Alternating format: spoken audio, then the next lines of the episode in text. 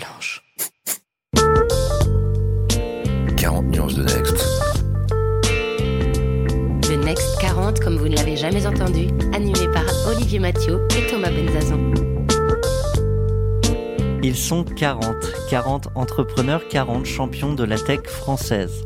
Comment sont-ils arrivés là? À quels enjeux font-ils face? Quels sont les ressorts qui les ont forgés? Je suis Thomas Benzazon, cofondateur du Brain Studio Feuille Blanche, et avec mon compère Olivier Mathieu, cofondateur de Price Minister, DG du Fonds 2050, président de The Camp et vice-président de France Digital, nous vous plongeons dans l'univers de ces entrepreneurs d'exception et les coulisses du Next 40. Ils répondront à nos questions, à celles d'invités surprises, tout comme à nos partenaires que sont La Tribune, Madines, France Digital, La French Tech, Oracle et Neuflis OBC. Vous en voulez plus? Abonnez-vous sur vos plateformes de podcast préférées. N'hésitez pas à nous laisser un commentaire, à nous donner les fameuses 5 étoiles pour ensemble exploser les algorithmes et faire rayonner les entrepreneurs. C'est notre deuxième invité euh, du Next 40 qui nous vient euh, de Nantes, Frédéric de Gombert. Bonjour. Bonjour Thomas. Tu es le CEO euh, d'Akeneo. Ensemble, on va parler de beaucoup de choses, hein. la marque, son histoire. On va parler d'une levée de fonds à, 135 millions d'euros. On va parler de Dragon à trois têtes et on va surtout parler de PIM, de logiciels open source et des modèles qui, qui vont avec. Avant de se concentrer dans une deuxième partie mais sur ton parcours, je te propose de de démarrer sur euh, l'histoire d'Akeneo et euh, pour nous plonger euh, dans l'ambiance, je t'ai demandé de choisir une musique et tu as choisi Nomads Yakalelo.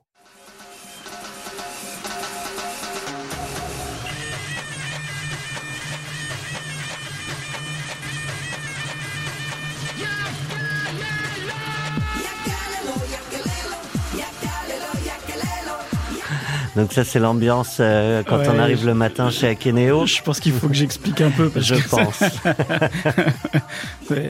Non, c'était une blague euh, de c'était une blague de ma femme et de mes amis quand on a démarré la boîte parce qu'ils comprenaient pas trop ce qu'Akeneo voulait dire.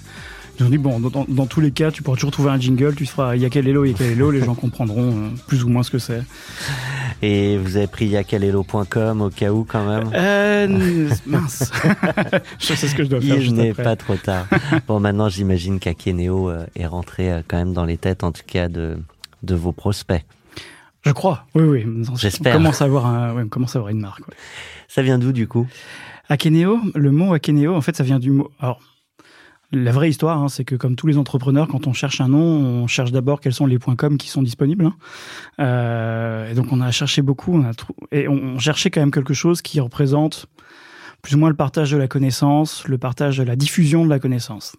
Et en fait, la ken, c'est un vrai mot euh, grec euh, qui est, la. Aken ou ken? C'est aken, A-K-E-N-E, qui se dit à peu près dans toutes les langues aken, ce qui était pratique aussi, qui est la petite graine de pas mal de plantes, dont le pissenlit. En fait, c'est la partie du pissenlit qui s'envole quand on souffle dessus.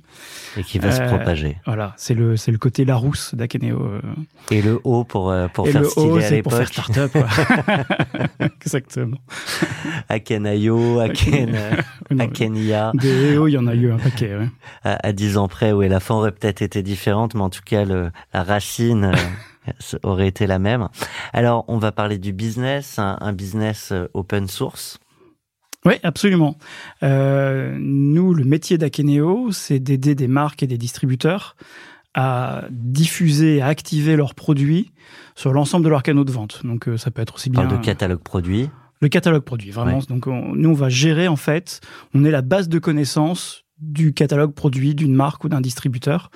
Euh, donc on va gérer toutes les informations, que ce soit les photos, les descriptions, les spécifications, l'empreinte carbone, euh, les dimensions, tout ce qui va permettre de construire une fiche produit sur un site e-commerce, sur un catalogue papier chez des revendeurs, bah, va être centralisé dans Akeneo. Ça répond à quel enjeu? Ça répond à un enjeu assez simple, c'est qu'en fait, on a des marques et des distributeurs qui il y a dix ans, évoluaient majoritairement sur un seul canal de vente. Soit ils étaient en magasin, ils avaient leur réseau de magasins, soit ils faisaient un peu de magasin, un peu d'e-commerce, euh, mais rarement euh, très distribués. Et plus les canaux se sont multipliés, plus la nécessité d'avoir un endroit dans lequel on retrouve toute la donnée produit est devenue importante. Ça paraît, c'était un peu tout notre, notre, défi quand on a créé Akeneo, c'était de faire, de faire comprendre ouais. que ce truc-là n'existait pas, parce que ça paraît une, ça paraît une évidence quand on l'entend. produit, oui, oui, oui dans, un, première, dans un fichier Excel ouais. quelque part où vous pensez en avoir un bout, et en fait, ce qu'on s'est rendu compte quand on a créé Akeneo, c'est que ces catalogues produits, en fait, ils sont éclatés en mille morceaux. Il y a des bouts d'informations un peu partout, soit dans le système d'information, soit dans la tête des, des équipes. Et donc, il n'y a jamais un endroit qui centralise toutes ces informations-là. Et quand on a besoin très vite de s'adapter, d'ouvrir des nouveaux canaux de vente en ligne, quand on a très vite besoin d'aller sur les réseaux sociaux, et ben, on a besoin d'avoir tout au même endroit. Pour projeter, euh, à quel moment euh, ça peut être douloureux euh, de pas avoir un, un, outil comme celui-là? Ah ben, Je donnais l'exemple de notre, de notre tout premier client et qui on a lancé un Keneo. Malheureusement, j'ai pas le droit de donner son nom, mais on va imaginer une très grande marque de luxe française. Ouais. Euh, quand on a commencé à travailler avec eux, à chaque fois qu'ils sortaient une nouvelle collection de produits, il se passait six mois pour que l'équipe e-commerce puisse mettre ce catalogue en ligne. Donc le site e-commerce de cette grande marque de luxe française avait systématiquement une saison de retard. Ouais sur les canaux de distribution Alors, physique. Si c'est du prêt-à-porter, c'est d'autant plus embêtant. C'est d'autant plus embêtant, surtout qu'ils sont des, sur des quantités de stock extrêmement faibles, c'est du luxe, euh, donc c'était vraiment problématique. Et là où c'est devenu encore plus absurde, c'est quand à un moment on a monté euh, les deux étages dans le dans, au siège de cette de cette maison de luxe, on a rencontré deux autres personnes qui faisaient exactement le même métier que l'équipe Internet, à savoir essayer de consolider comme ils pouvaient toute, ces, toute cette information dans des fichiers Excel. On en a trouvé deux autres qui faisaient exactement la même chose pour le catalogue papier. Et comme les gens qui travaillent sur le catalogue papier sont pas du tout les mêmes équipes, le même département que l'équipe digitale, eh ben, ils se connaissent pas, ils se parlent pas, ça et ils refont. perte de temps. Perte de temps, perte d'argent, puisqu'ils retravaillaient avec d'autres agences de traduction pour traduire dans les 16 langues. Euh, ils refaisaient des photos, ils retravaillaient avec d'autres studios. Donc, perte de temps, perte d'argent et aussi source d'incohérence. Parfois, on trouvait des informations différentes en fonction qu'on regardait le catalogue papier, qu'on parlait à un vendeur ou qu'on était sur le site, euh, le site en ligne. Tu disais que les canaux se sont multipliés. Aujourd'hui, euh, ces catalogues produits, ces fiches produits plus précisément, on les retrouve où? Eh ben, on va les retrouver sur les, les canaux traditionnels, offline, hein, donc le magasin, les points de vente, le catalogue papier, mais même en ligne, on, on, ça s'est démultiplié. Il y a l'avènement des marketplaces hein, qui, est, qui, est, très présent. Il y a une autre euh, figure d'une ex-garante qui euh, qui est pas étrangère à ce phénomène-là, mm -hmm. euh, chez nos amis tu Miracle. Peux les citer, ouais, bah, ouais, ouais, ouais.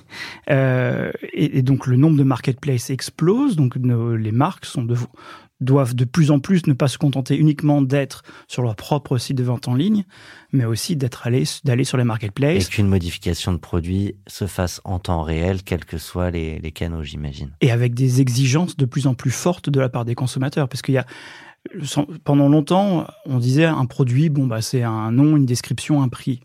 Mais en fait, c'est beaucoup plus que ça, puisque les consommateurs sont beaucoup plus, de plus en plus éduqués et donc vont chercher des informations de plus en plus précises. On doit être capable de répondre à cette information. Je parlais tout à l'heure de l'empreinte carbone, c'est un, un, sujet qui est de plus en plus important quand on vend des chaussures, quand on vend de la mode en ligne, d'être capable de dire bah, ce produit-là, il a telle empreinte carbone, ça nécessite bah, de connaître sa composition, euh, ça nécessite de connaître son cycle de production, et donc toutes ces informations-là, bah, il faut bien aller les chercher quelque part pour pouvoir donner cette information. Ça va jusqu'où euh, Ça va jusqu'à la possibilité de contacter un autre user en direct euh, ou euh, un conseiller, peu importe le lieu où on, on va l'acheter? Nous, on va donner cet accès à l'information à l'ensemble des équipes de nos clients. Donc le service après-vente, le service avant-vente, tous ces, tous ces utilisateurs-là vont pouvoir effectivement bénéficier de cette information enrichie. Est-ce qu'à l'image d'un site internet qui aujourd'hui, enfin la plupart, enfin j'espère, sont euh, responsive, euh, cette fiche produit, pareil, s'adapte en fonction euh, de l'espace disponible Absolument. Euh, je donne un exemple très, très, très clair, en fait très simple. La description d'un produit, selon qu'on la, consulte sur un desktop, sur un PC ou sur son téléphone mobile, l'espace disponible, il est, il est beaucoup moins important, donc on va faire des descriptions plus courtes. Donc l'enjeu aussi d'un outil comme, comme le nôtre, comme Akeneo, c'est de permettre d'adapter aussi le contenu et la manière dont on parle du produit en fonction du canal. Et ça, c'est de l'humain ou tout s'automatise? Il y a de plus en plus de choses qui s'automatisent. Maintenant, parler et créer l'histoire d'un produit, ça reste un métier. Donc ouais. nous, on, va outiller ce métier-là. Je pas. et c'est, en, en, fait, nous, la, la conviction qu'on porte chez Akeneo, c'est de dire Sur les 20 dernières années, toutes ces marques et ces distributeurs ont investi considérablement pour savoir qui étaient leurs clients, où ils sont, qu'est-ce qu'ils cherchent, à quel moment ils achètent. Et on a un peu oublié que le commerce, la base du commerce, c'était la rencontre d'un client et d'un produit. Et certes, on connaissait de plus en plus son client, mais on savait pas lui parler de notre produit. Et donc, nous, on vient apporter et combler ce manque euh, de ces 20 dernières années. Qui oui, c'est pas l'un ou l'autre. C'est pas l'un ou l'autre, c'est le, le, mariage des deux. Euh, je le disais en, en préambule, c'est de l'open source. Oui. Ça, quel impact euh, sur l'approche business euh, J'imagine que euh, on peut se poser beaucoup de questions en tant qu'entrepreneur quand on quand on entend un modèle comme celui-ci. Il y en a plein hein, des exemples open source qui marchent très bien, mais sur le modèle en, en lui-même, est-ce que ça change quelque chose? Oui, ça a changé pas mal de choses pour nous. Il y a pour moi deux éléments sur le plan purement business, et puis après il y a un Mmh. truc plus éthique aussi de dans la pourquoi, vision dans la ouais. vision et pourquoi on veut pas faire un, un logiciel qui est, qui est une boîte noire. Mais sur le plan purement business, je vois deux impacts très forts. Le premier, c'est que quand on est open source, par définition, on va avoir une communauté qui va se créer autour de l'outil qui est internationale. Donc on s'est retrouvé très très rapidement avec des utilisateurs et des clients partout dans le monde. Et donc pour une start-up française, c'est un immense accélérateur puisque ça nous permet très vite d'avoir des utilisateurs et une communauté euh, globale et mondiale, ce qui est toujours un sujet difficile quand on est une start-up et encore plus quand on est une start-up française, d'accélérer ce développement à l'international.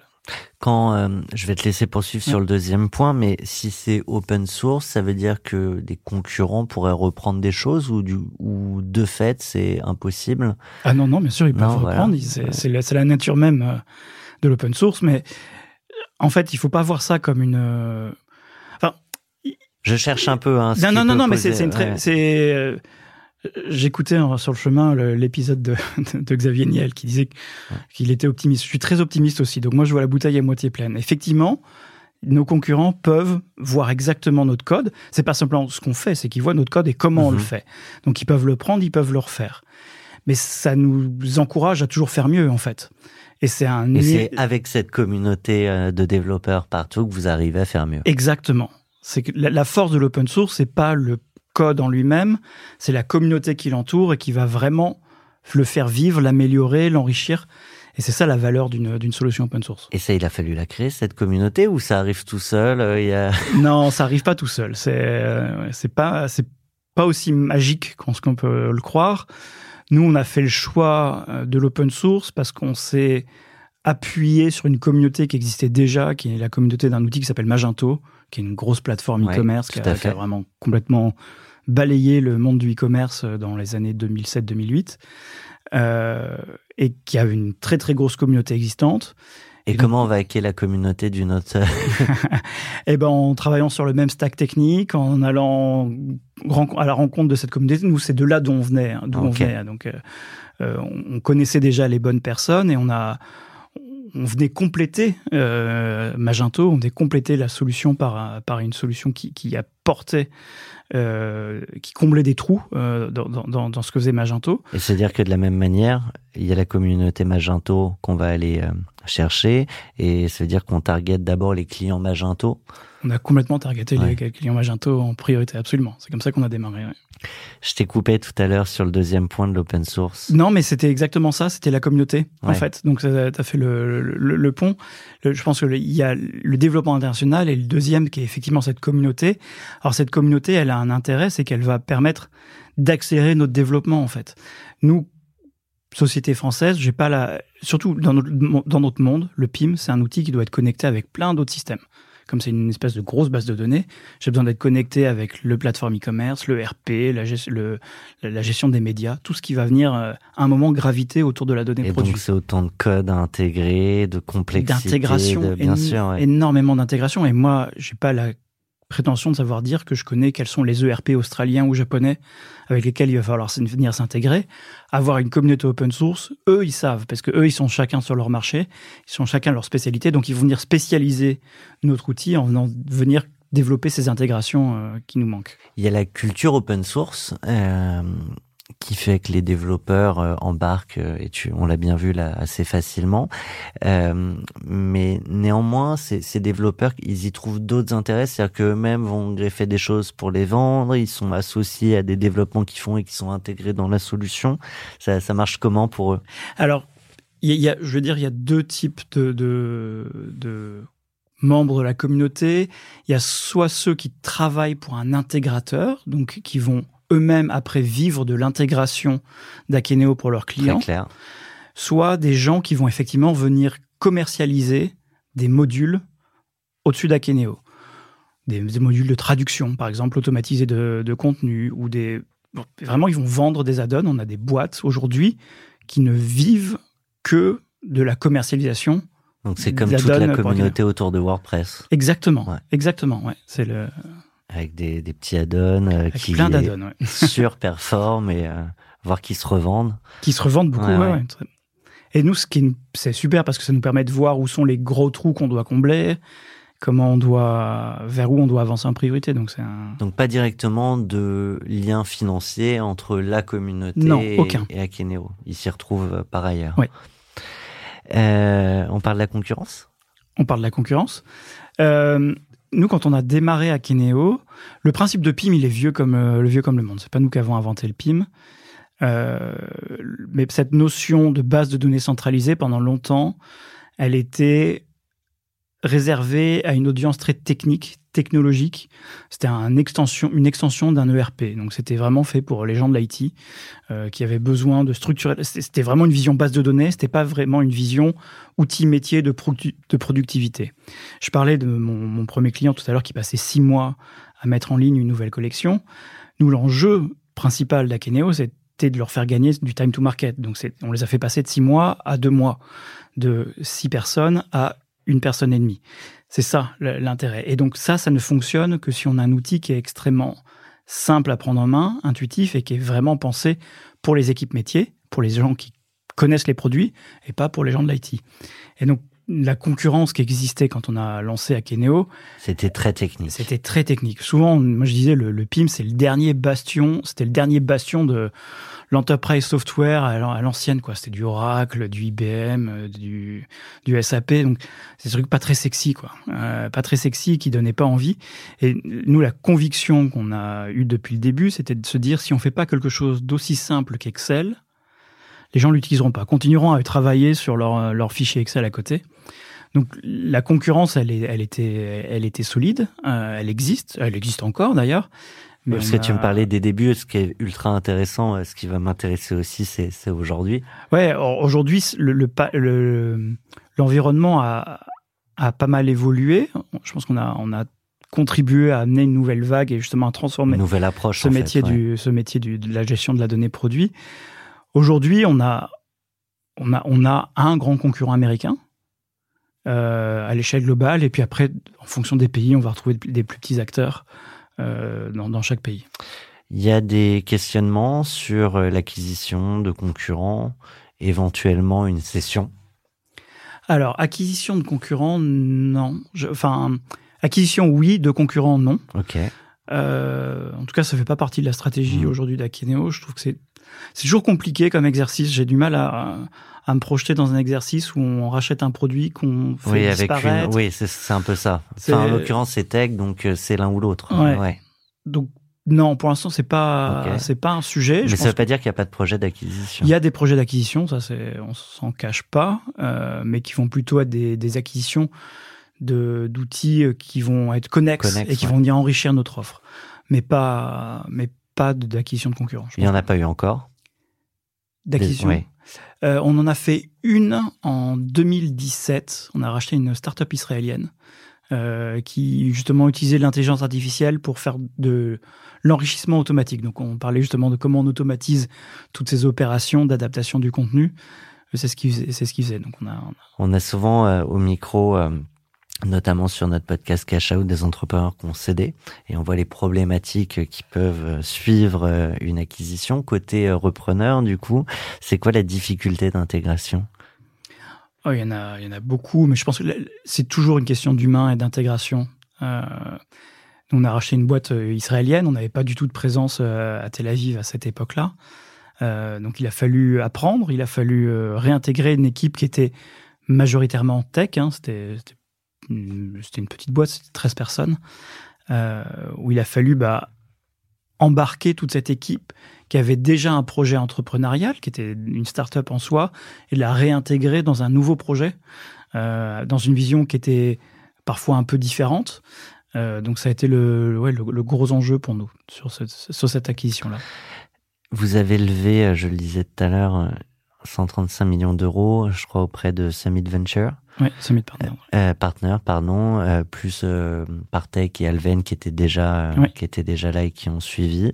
Euh, c'est notamment pour ces projets d'acquisition. J'imagine pas que. C'est très majoritairement pour des projets d'acquisition. on n'avait pas besoin de d'argent pour financer notre croissance organique. Mhm. on se suffisait à nous-mêmes. Donc l'enjeu, c'était vraiment de pouvoir accélérer le, le développement d'Akeneo par de la croissance externe. Il y a un petit bout qui continue à financer notre croissance aux US parce que c'est un marché qui est extrêmement important pour nous euh, et sur lequel on n'a pas encore vraiment fini de se développer. Ça, ça représente 20% de notre chiffre d'affaires aujourd'hui. On pense que ça doit à terme en faire beaucoup plus. On doit être beaucoup proche des 50% que, mhm. que des 20%. Donc euh, on a encore un peu de chemin à faire sur, le, sur ce marché-là mais le, gros des fonds doit servir la, croissance externe. On a vu à ce micro euh, Georges Lotigier de, de Veid, qui mhm. est parti aux États-Unis, qui nous a conté euh, ses euh, mésaventures avec un concurrent et donc la justice américaine quand on se lance comme vous sur ce nouveau marché. Est-ce qu'on prévoit tout ça ou est-ce que ben, finalement c'est euh, après coup qu'on entend d'autres copains euh, qui, qui, vivent certaines mésaventures, on se dit on va peut-être euh, adapter deux trois choses. Ouais, je pense qu'on a fait toutes les conneries qu'il faut pas faire et qu'on nous avait dit de pas faire et qu'on a fait quand, ah, même. Je pense que c'est comme quoi même l'information ça suffit pas non, L'information ça suffit pas. Je pense que c'est l'expérience qui mais oui, on est passé par toutes les étapes. Envoyer des Français aux États-Unis, ça marche pas. Euh... Tu peux partager. Hein. Moi, je, je, suis souvent preneur de ce qui ne marche pas pour, ouais, ouais, bah, euh, pour comprendre. Je pense qu'on est passé par tout, tout, toutes les étapes et après, c'est difficile de dire ça marche pas. Je pense qu'il y a des choses qui marchent euh, jusqu'à un certain niveau, à un certain moment. Ouais, et puis à un certain niveau, à un certain stade de, de, de la boîte. Et je pense que j'ai sous-estimé pas mal de choses. J'ai sous-estimé la différence culturelle de ce que ça voulait dire que se faire du business aux États-Unis. Parce que les États-Unis, on vit dans la culture américaine, donc on a l'impression qu'on la partage énormément, mais en fait, sur le plan du sur le sur un plan business, c'est quand même le jour et la nuit. À quel niveau Sur euh, la manière de la manière de vendre, la manière de marketer un produit, euh, la manière d'embaucher des équipes, le découpage des tâches, c'est des trucs tout bêtes, mais euh, États-Unis, enfin, il faut embaucher des gens très spécialisés, euh, c'est très taylorisé.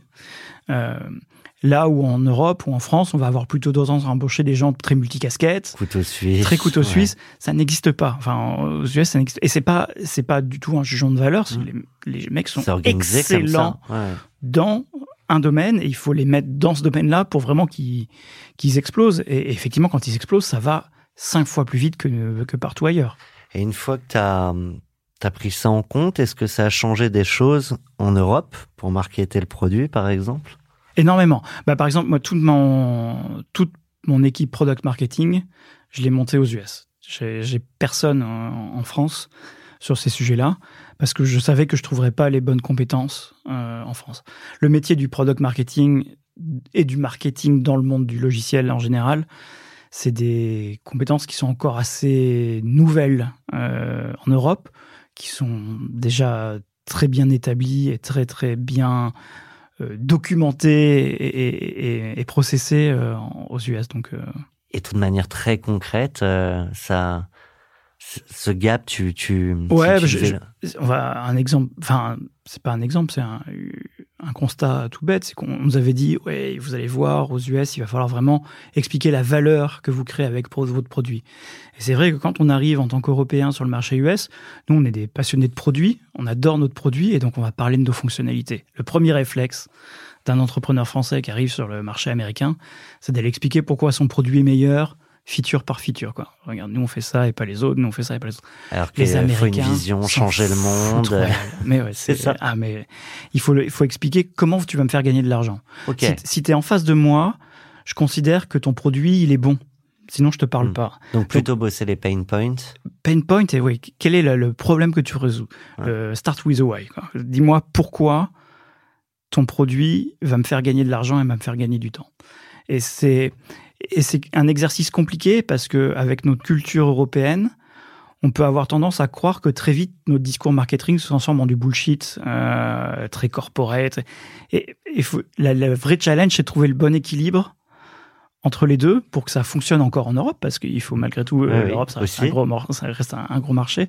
Donc il y a toujours un exercice d'équilibriste pour. euh, Et, et ces spécialistes du product que vous avez aux États-Unis, ils savent s'adapter aussi aux.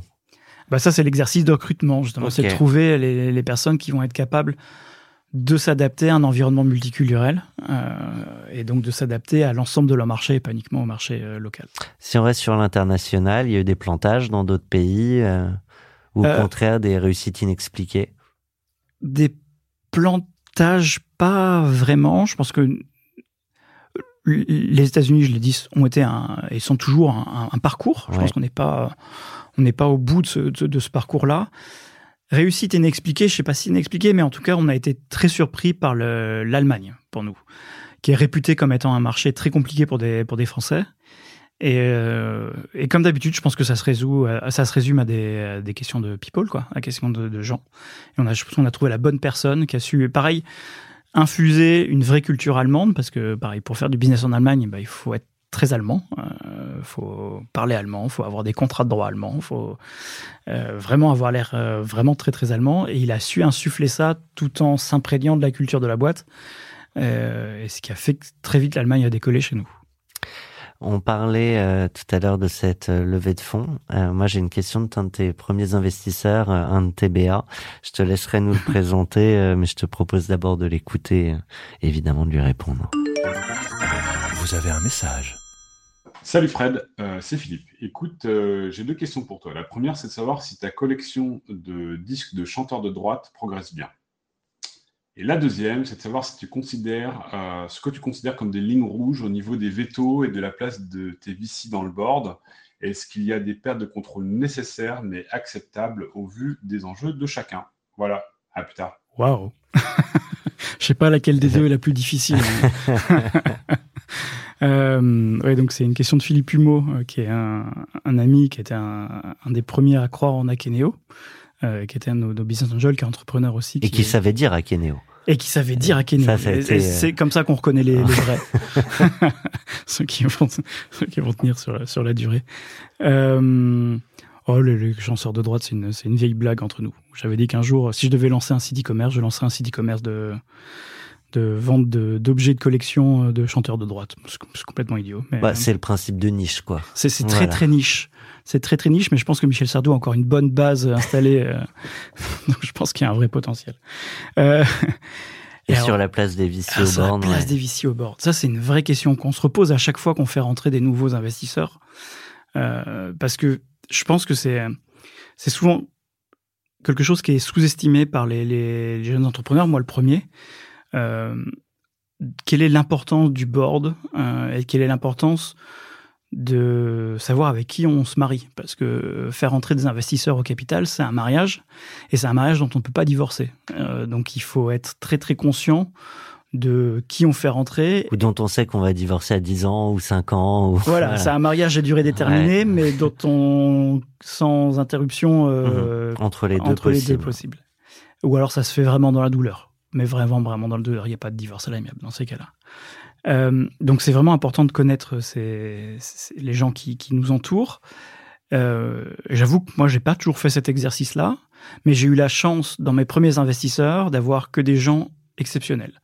Euh, j'ai eu Jérémy Usan de Alven, euh, j'ai eu euh, Reza de, de Partech, et en fait je me suis rendu compte très vite à quel point c'était important d'avoir des gens de qualité avec qui on s'entendait non pas uniquement sur le business, mais sur la vision, sur les objectifs à long terme.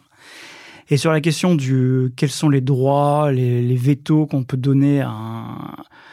Bah, naturellement, quand on fait rentrer un investisseur à son, à son capital, bah oui, on accepte de donner une partie de la boîte et donc une partie d'un pouvoir auprès de, auprès auprès- à ces investisseurs-là. je ne saurais pas dire précisément où est-ce qu'est la ligne rouge. Je pense que tout dépend du stade euh, d'avancement euh, de, de, la société. Mais je pense que, honnêtement, en, maintenant à Keno, ça fait 10 ans, on a fait 4, 4, 4 tours de table, on a eu plusieurs investisseurs autour de nous. La, la, question, ne se, la question de ces vétos, de cette ligne rouge, du niveau de contrôle, elle est finalement pas pertinente si on s'est assuré au départ qu'on partage les mêmes valeurs et la même vision avec les investisseurs qui nous accompagnent. Mais c'est dire qu'on grave dans le marbre les sujets sur lesquels il peut y avoir veto ou pas veto, ou en fait c'est à l'exercice. Ça, ça fait partie du pacte. Oui, bien sûr, il y a un pacte d'actionnaires qui est signé où il y a clairement des droits de veto, mais qui sont généralement extrêmement euh, Maintenant, c'est quand même assez euh, balisé, c'est-à-dire que ça va être, euh, je peux pas vendre la boîte sans leur, sans leur aval, je peux pas toucher leurs actions sans leur aval. Euh, ce qui est entendable. ce qui est entendable, je peux pas faire un certain niveau, un certain niveau de dépenses sans leur aval. En gros, je peux pas aller m'acheter une maison aux Bahamas et puis et puis partir quoi. Donc il y, a, c'est des choses extrêmement basiques sur le, pilotage au quotidien, ça reste le CEO qui fait le, qui fait le job. Et les investisseurs, quand ils investissent dans ta boîte, c'est qu'ils te donnent un mandat quand même. Ils te, donc, il n'y a pas. Je crois pas qu'il y ait beaucoup d'enjeux ou de sujets sur la question des vétos. Il y a eu des coups de chaud? Il y a toujours des coups de chaud. Il y a toujours des coups de chaud. Euh, mais souvent, les coups de chaud, c'est avec les mauvais. Et euh, nous, dans l'histoire d'Akeneo, on n'a pas toujours été bien entourés. Euh, et, et, et, j'ai vu des boîtes vraiment se planter à cause de ça, à cause d'un mauvais entourage, d'un mauvais investisseur. Donc, c'est vraiment. Qui, qui, se traduisait par quoi? Euh, bah, dans notre cas, sans nommer. Hein, non, non, non, mais dans, dans, notre cas, euh, c'est très simple. On, on, fait notre série B avec euh, avec Partech et une super levée. On crée beaucoup de valeur à ce moment-là pour nos actionnaires la boîte va très bien à ce moment-là. Et on a un fonds qui, euh, un fonds existant au sein d'Akeneo qui, qui bloque, qui bloque juste parce que on avait dit qu'il n'y aurait pas de secondaire sur ce tour-là. Donc on faisait pas sortir. Tu peux expliquer? Oui, que tout l'argent qui allait euh, rentrer dans Akeneo à l'occasion de ce tour-là irait dans le compte en banque d'Akeneo pour aider à la croissance d'Akeneo et que l'argent ne servirait pas à ah, racheter une partie des, parts, euh, des existants. Euh, ce qui était clair dès le départ quand on avait lancé ce tour-là. Et la semaine avant le closing, ils nous ont mis dos au mur. Ils nous ont dit, nous, on signera pas. Comment on se tire euh, de cette histoire?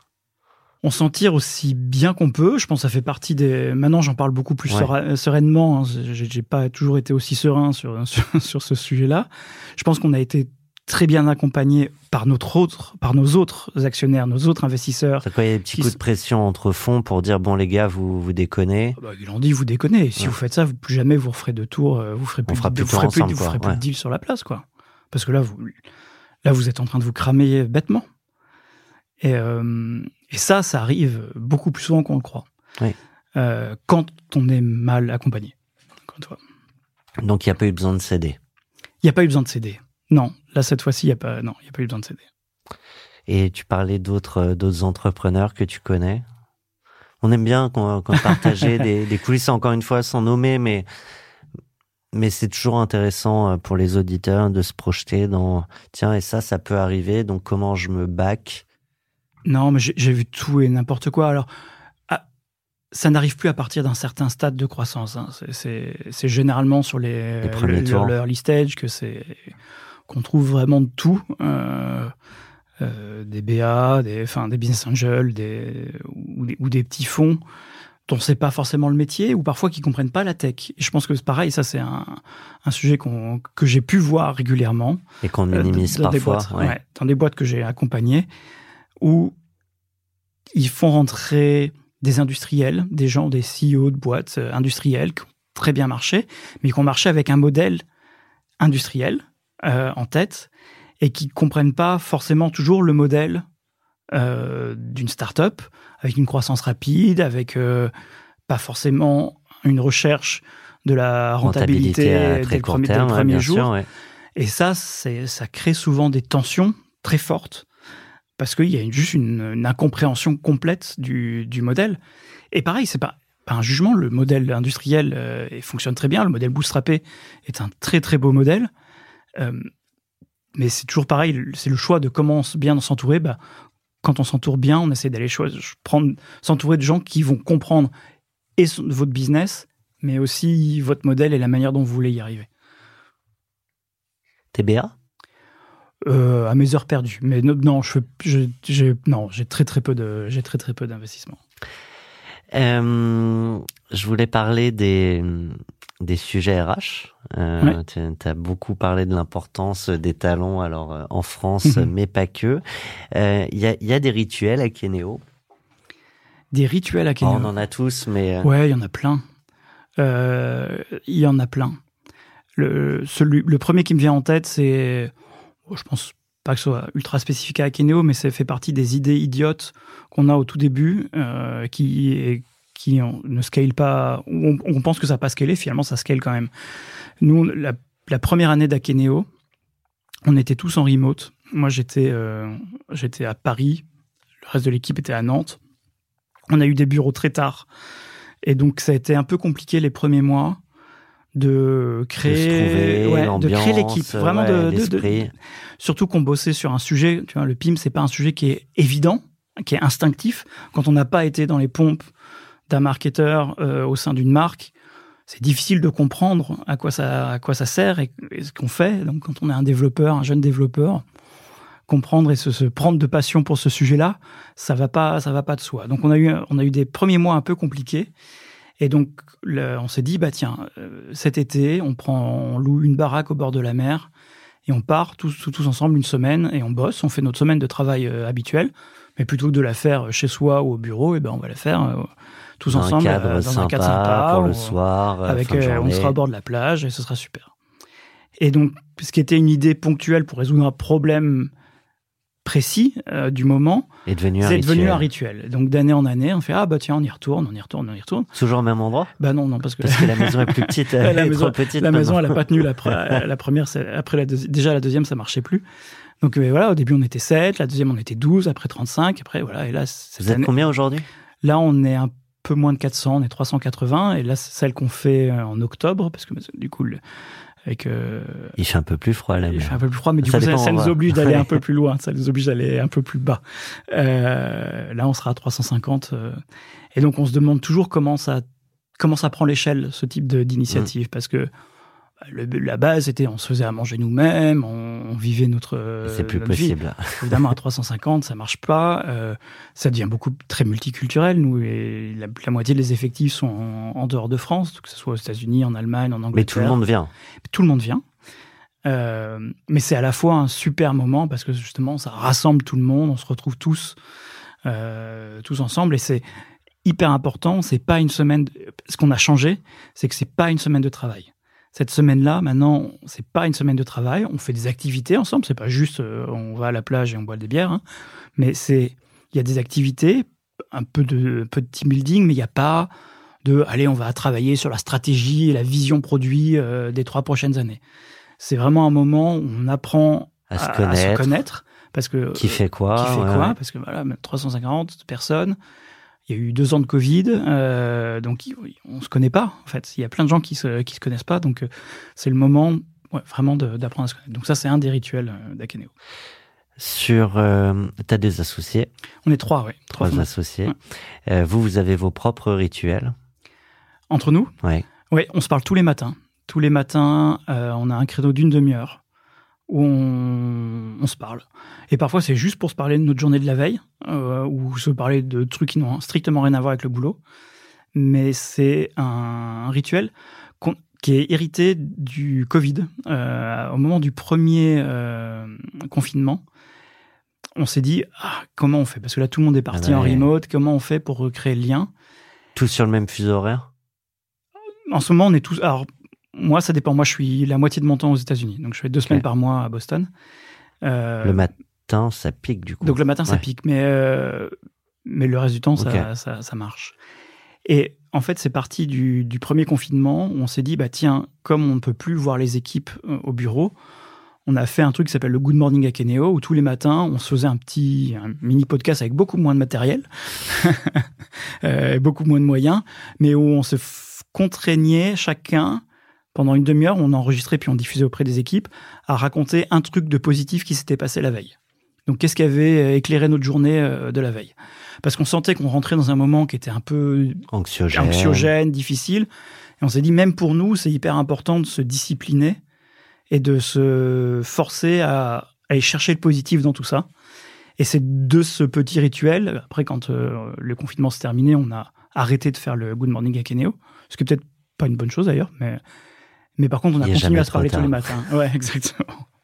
Euh, et euh, je repense souvent, et d'ailleurs j'en parle souvent à ce micro, mais, mais des associés d'Open Classroom qui eux se réunissent, je crois, tous les six mois euh, à la montagne, avec cette idée que quand on peut voir l'horizon euh, mhm. réel, on, on, voit un meilleur horizon pour sa boîte. C'est des moments que vous décidez de prendre aussi, ou ça n'a jusque-là pas été nécessaire pour les grands enjeux, les grandes orientations? Nous, on le fait une fois par an. Une fois par an, on se réunit tous les trois. Généralement, on va de Noirmoutier. Euh, et on se dit, OK, de quoi on a envie? À ce, à ce, Là, maintenant, parce qu'on est toujours obligé de se recaler. En, Jusqu'à présent, on a toujours eu la même envie de continuer, de continuer, de continuer. Mais c'est bien de leur challenger. Mais c'est bien de se challenger parce qu'on n'a on pas forcément les mêmes ambitions, les mêmes envies, les mêmes vies. les mêmes vies. Euh, et, et, donc, tous les ans, on se réaligne. On se dit, bon, bah voilà. Et surtout quand il y a des levées. Euh, avant la levée, on l'a fait. Avant de dire on part et on lève euh, 130 millions, on s'est dit, est-ce qu'on a envie de lever 130 millions? Parce que lever 130 millions, ça veut dire qu'on se on repart sur 5 ans, ça veut dire qu'on se redonne une, euh, un, enjeu sur 5 ans. Alors qu'on on arrivait à un moment où très bien, on aurait très bien pu dire, bon bah voilà, c'est la boîte, euh, la boîte grandit, Ou un qui veut sortir et qui puisse le faire. Donc tous les ans, on, se, on se force à, le faire. Il y a des moments où, sans, dire qui ou toi, mais où ce moment était décisif euh, pour la, boîte ou pour l'un des associés? Je ne saurais pas parler pour les autres, mais moi, ça a toujours été important. Pour moi, Akeno, ça a toujours été une aventure collective. Donc, ça n'est jamais arrivé pour l'instant je, serais, bien incapable de dire comment je réagirais si demain un de mes associés me dit ah, J'aimerais bien partir. Moi, j'aimerais bien partir. Parce que c'est toujours une, aventure, c'est une aventure qu'on a construite, qu'on a, qu'on a vécue à trois. Donc, Avec les, les, montagnes russes qui forgent aussi pas mal de choses. Exactement. Alors, on a tous eu des moments durs, tu vois. Enfin, il y a, enfin, je pense que pareil, de dire le ah contraire. Ah ouais, non, je pense qu'il faut arrêter de vendre le rêve de l'entrepreneur. C'est, c'est, c'est, c'est dur, c'est dur et ça attaque euh, profond, quoi. Ça attaque euh, vraiment dans les dans, des trucs qu'on croyait parfois solidement ancrés et qui le sont pas tant que ça. Euh, donc on a tous eu des coups de mou et à chaque fois il y en avait un des deux ou un des trois pardon ou deux des trois qui qui rattrapaient les, les autres et jusqu'à présent ça a bien marché comme ça. Euh, on parlait euh, RH, alors je ne sais pas si c'est issu euh, de quelqu'un de l'interne ou, d'un de vous trois, mais en fait euh, chez chez Akeneo, il y a une mascotte qui a son propre site, ça a été décliné en cahier de coloriage. je me suis un peu renseigné. une hydre, un dragon, un C'est une hydre. Une hydre. Pardon, j'ai parlé de dragon. je suis pas ultra spécialisé en la matière. J'en ai jamais rencontré en vrai, du coup. J'aurais dû te ramener. oui, oui, c'est notre hydre euh, qui s'appelle Ziggy. Euh, et elle vient. C'est marrant parce que mes trois fondateurs, euh, les trois fondateurs d'Akeneo, on est tous ingénieurs. Donc on est enfin, tous développeurs dans l'âme. Donc on est assez geek. C'est Akeneo, c'est une boîte avec un ADN assez tech et assez geek.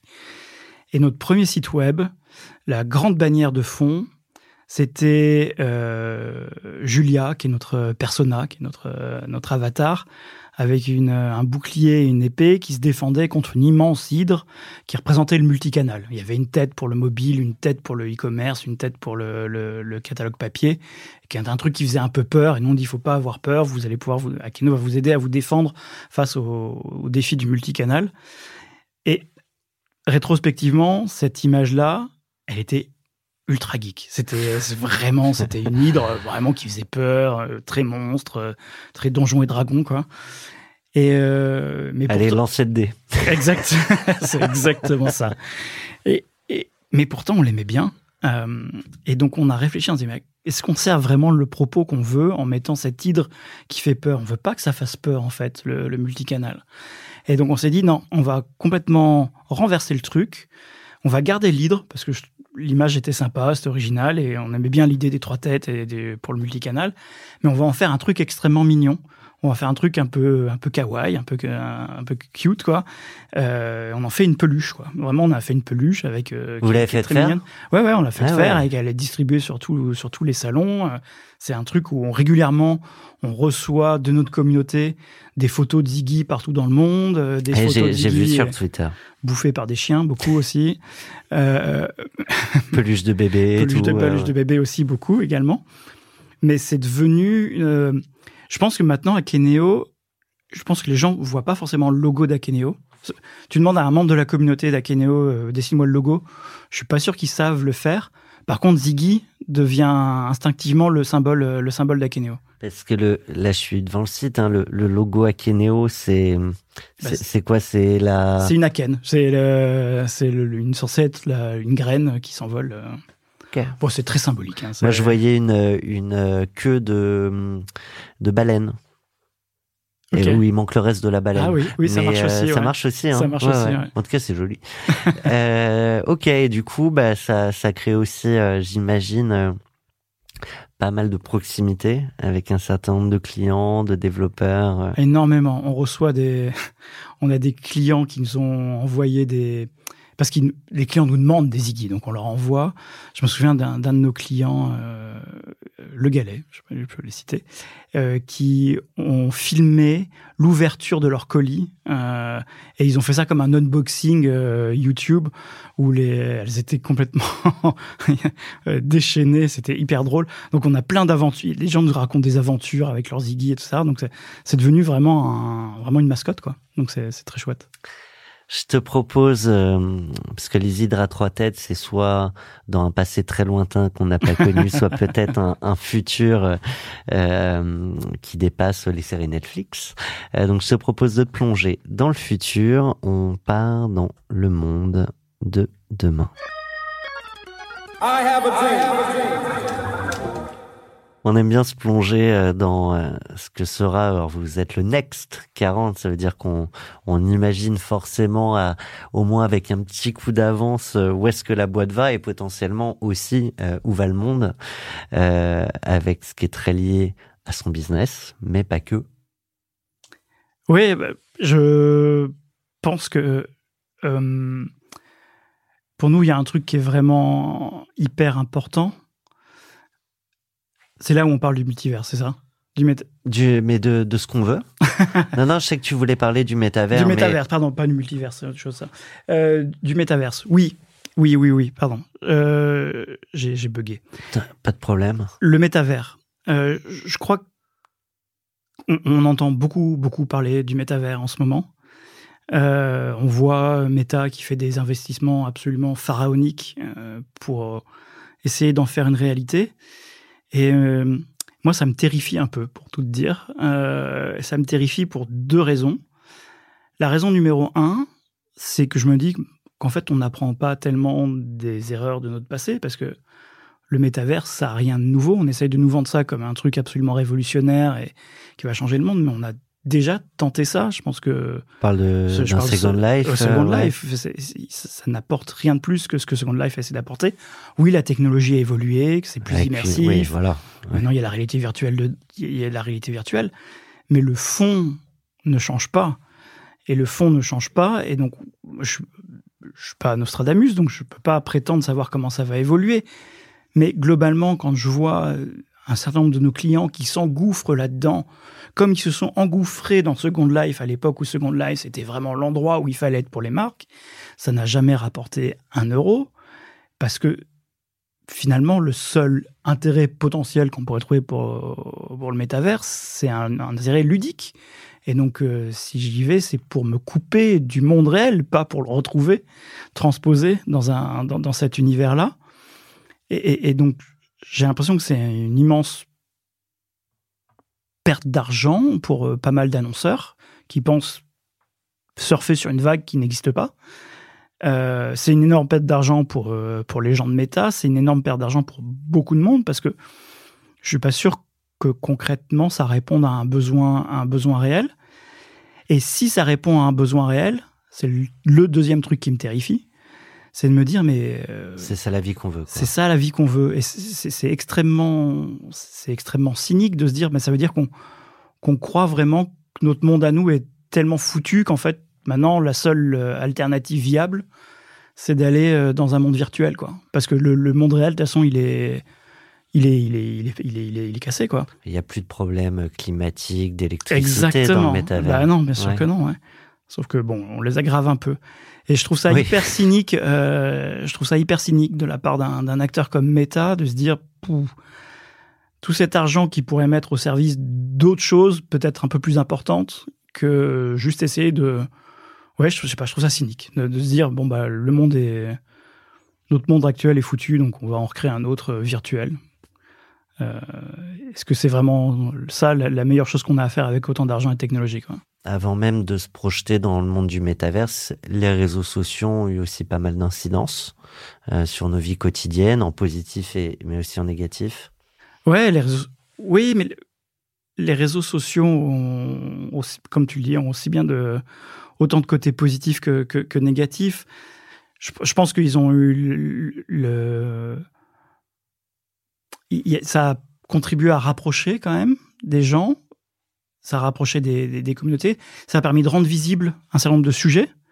Euh, donc l'accès, ça rend ac- l'accès à l'information. Alors après, quelle information et quelle qualité d'information c'est- ouais. c'est un autre sujet, mais le, le- le fondement de base des réseaux sociaux, il est sain. En tout cas, tel qu'il existe sur un Twitter ou je ne veux pas juger de, de TikTok et Instagram, mais, mais il y a un vrai bénéfice de l'accès à l'information avec des, des dérives euh, qu'on peut euh, regretter. Je reviens sur le métavers. On pourrait imaginer que pour une boîte comme la vôtre, il y aurait des débouchés potentiels euh, pour proposer justement à tous vos clients qui sont prêts à mettre des budgets pour aller s'engouffrer dans le métavers. Vous, vous n'y allez pas.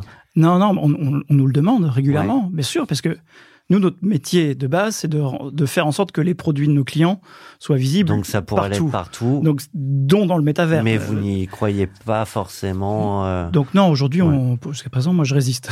Je, je résiste parce que je, je pense que c'est pas un bon. On a aussi un devoir de, de conseil, un devoir de d'accompagnement, et puis. euh, Mais vous pourriez très bien le faire tout en prévenant que vous, vous n'y croyez pas. Oui, mais ça, c'est un petit peu. euh, Non, il n'y aurait pas le risque, j'essaye de projeter un peu, Non, mais non, le non, non, risque mais que certains clients passent sur une techno concurrente qui leur proposerait aussi euh, l'accès euh, de leurs produits euh, partout.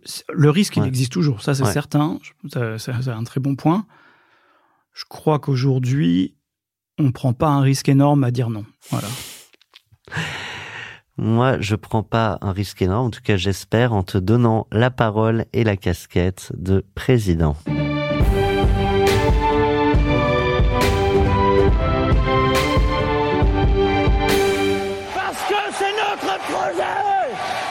Oui, alors, de manière générale, moi, je considère qu'il faut garder la politique et euh, le monde de l'entrepreneuriat euh, le plus éloigné possible. Je pense que c'est c'est très, très compliqué de faire de la politique, c'est très, très compliqué de faire de l'entrepreneuriat. C'est une mise en contexte qui appelle un mais, mais Mais, mais, je pense qu'il y a une chose sur laquelle on peut agir assez facilement, euh, c'est l'apprentissage du, du code à l'école. Je sais que c'est un sujet qui revient assez régulièrement, mais qui est pour moi euh, extrêmement important, parce que le- la programmation informatique, c'est un langage.